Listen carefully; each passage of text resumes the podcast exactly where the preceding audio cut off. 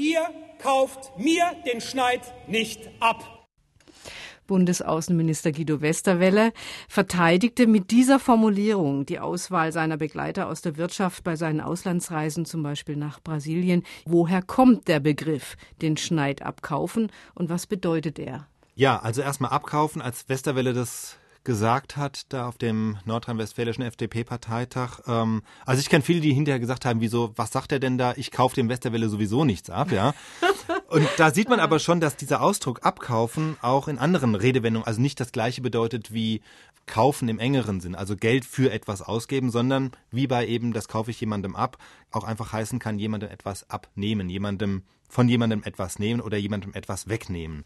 Und jetzt, das ist sozusagen der eine Bestandteil, also ich nehme jemanden den Schneid weg. Jetzt ist noch die zweite Frage, was ist der Schneid?